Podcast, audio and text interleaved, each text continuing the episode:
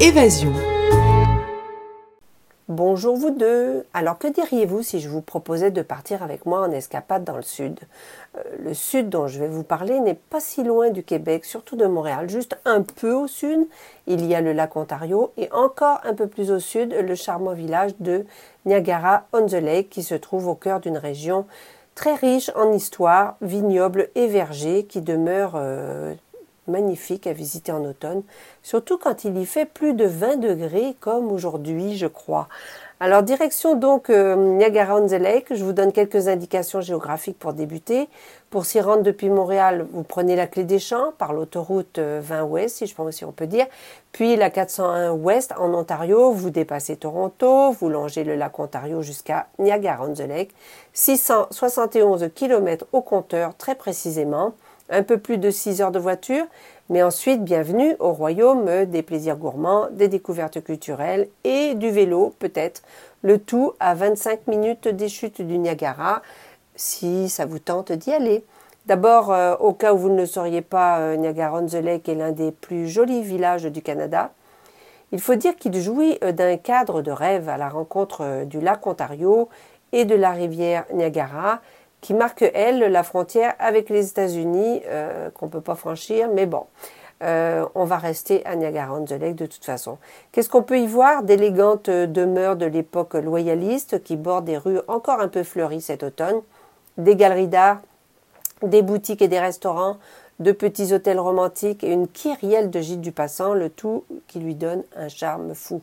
On peut passer des heures à s'y promener à pied ou en vélo, à flâner en bordure de la rivière et du lac Ontario, à visiter le Niagara Historical Museum, mais aussi le curieux musée historique de l'apothicaire Niagara, dans une vraie pharmacie ancienne, ou le lieu historique national Fort George. Moi, j'aime beaucoup les lieux historiques du Canada, nationaux du Canada.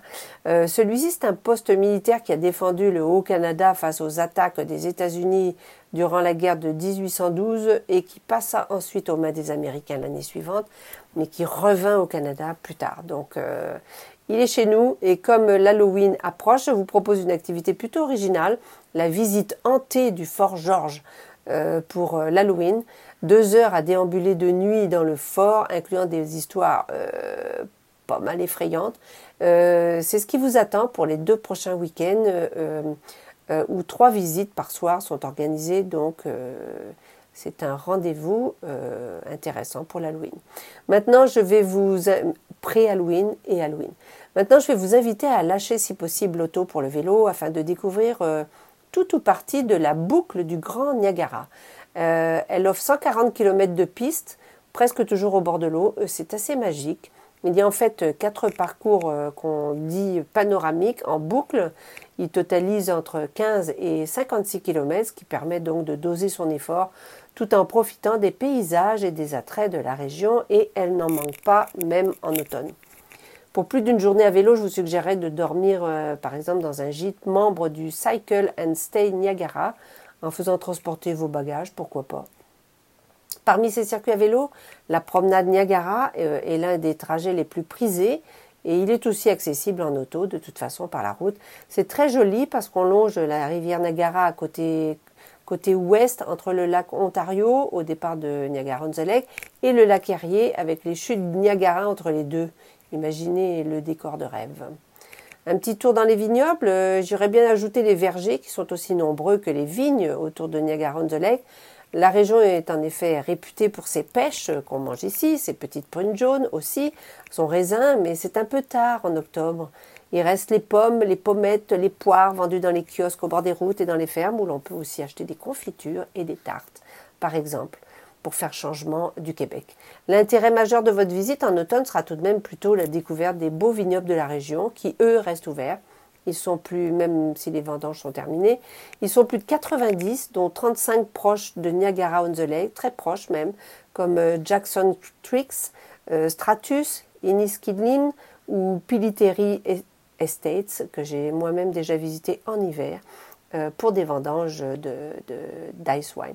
On peut facilement les, les, les voir sans auto, histoire de profiter des dégustations, tant qu'à faire, en vélo ou en tour guidé en bus depuis le village.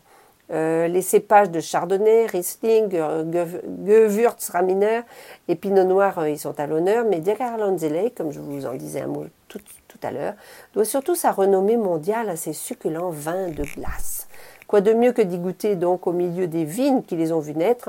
J'aurais aimé vous inviter aussi à participer au prochain Ice Wine Festival qui a lieu habituellement en janvier, mais comme bien d'autres événements ces temps-ci, euh, celui-ci a été annulé pour janvier prochain, donc rendez-vous en 2022 au cœur de l'hiver.